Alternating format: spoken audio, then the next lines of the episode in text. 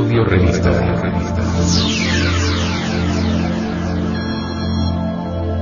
No, no, no.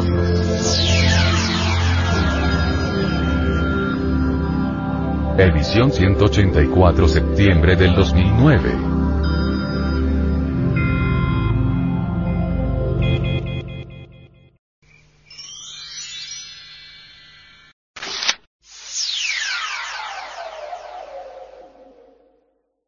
Hacia la gnosis. ¿Quiénes éramos y en quiénes nos hemos convertido? ¿Dónde estábamos y a dónde hemos sido arrojados? Así a dónde nos apresuramos y de dónde somos redimidos.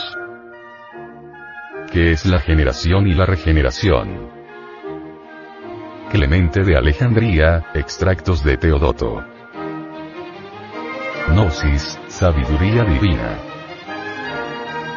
Cierta vez un estudiante gnóstico le preguntó al venerable maestro, Samael Aumeor, sobre sus dificultades de combinar el trabajo sobre sí y su existencia que llevaba dedicada a cuestiones de literatura, estudios académicos y cosas por el estilo.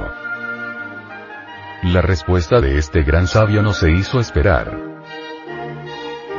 Solo la vida intensamente vivida da una sabiduría perdurable pero la mente, que es la que nos hace cometer los errores, nos impide llegar al anfiteatro de la ciencia cósmica. Los errores de la mente son esos o defectos psicológicos que carga en su interior el animal intelectual falsamente llamado hombre. Los defectos psicológicos se encuentran en los 49 niveles del subconsciente. Los yoes o egos de los 49 niveles subconscientes no los podemos reconocer y encontrarlos, pues cada uno de ellos tiene partes en nuestros diferentes cuerpos. Para ello, debemos apelar a una fuerza superior a la mente para que los desintegre con su fuego serpentino, siendo esta nuestra divina Madre Kundalini. Solamente la Madre Kundalini de los misterios indostaníes conoce los 49 niveles del subconsciente. Los defectos psicológicos estudiados no forman parte de nuestro ser. Después de haber estudiado el defecto psicológico a través de la meditación, se le suplica durante la superdinámica sexual a Ramiro, la madre Kundalini, para que lo desintegre con la fuerza sexual.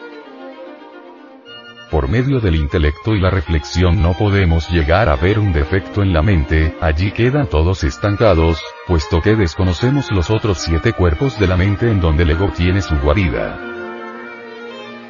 La mente, el intelecto, la razón, todas las formas más subjetivas con que trabaja el ser humano, jamás pueden llegar a los profundos niveles del subconsciente donde el ego desarrolla continuamente sus películas que adormecen nuestra conciencia. Solamente la Kundalini, con su fuego sexual, puede llegar a esos 49 niveles para desintegrar definitivamente eso que nos causa dolor, eso que nos tiene en miseria, eso que lastimosamente aman las personas, eso que la psicología materialista ha querido endiosar, eso que se llama ego y que la revolución de la dialéctica quiere destruir para siempre para lograr la revolución integral. La deformación de la palabra. El sonido del cañón, su estampido, destruye los vidrios de una ventana. Por otra parte, una palabra suave apacigua la ira o coraje. Pero una palabra grosera, inarmónica, produce enojo, melancolía, tristeza, odio, etc. Se dice que el silencio es oro, pero es mejor decir, es tan incorrecto hablar cuando se debe callar como callar cuando se debe hablar. Hay silencios delictuosos, hay palabras infames. Se debe calcular con nobleza el resultado de las palabras habladas, pues muchas veces se hiere a otros con las palabras, en forma inconsciente.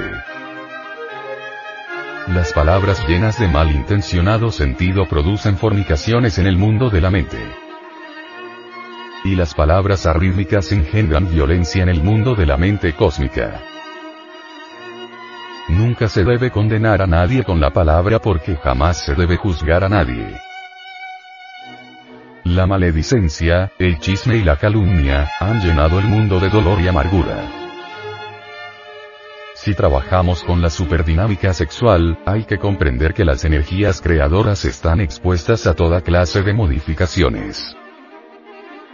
Estas energías de la libido pueden ser modificadas en poderes del uso de tinieblas. Todo depende de la calidad de las palabras. El hombre perfecto habla palabras de perfección. El estudiante gnóstico que desee seguir por el camino de la revolución de la dialéctica, debe habituarse a controlar el lenguaje. Debe aprender a manejar la palabra. No es lo que entra por la boca lo que hace daño al hombre, sino lo que sale. La boca surte la injuria, la intriga, la difamación, la calumnia, el debate. Todo esto es lo que perjudica al hombre. Evítese toda clase de fanatismo porque con ello causamos gran daño al hombre, al prójimo.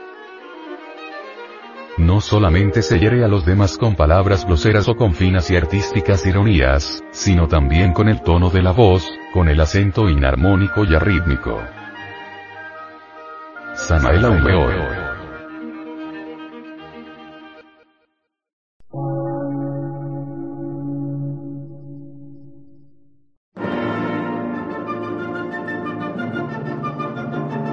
emisora, gnóstica, transmundial. Por una nueva civilización y una nueva cultura, sobre la faz de la Tierra.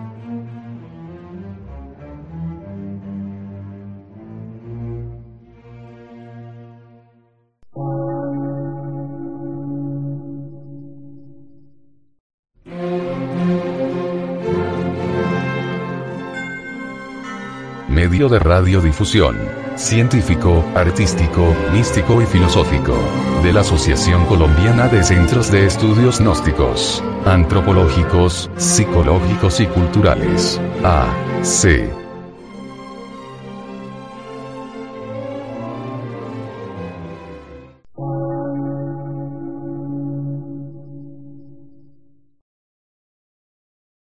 Lectura en movimiento.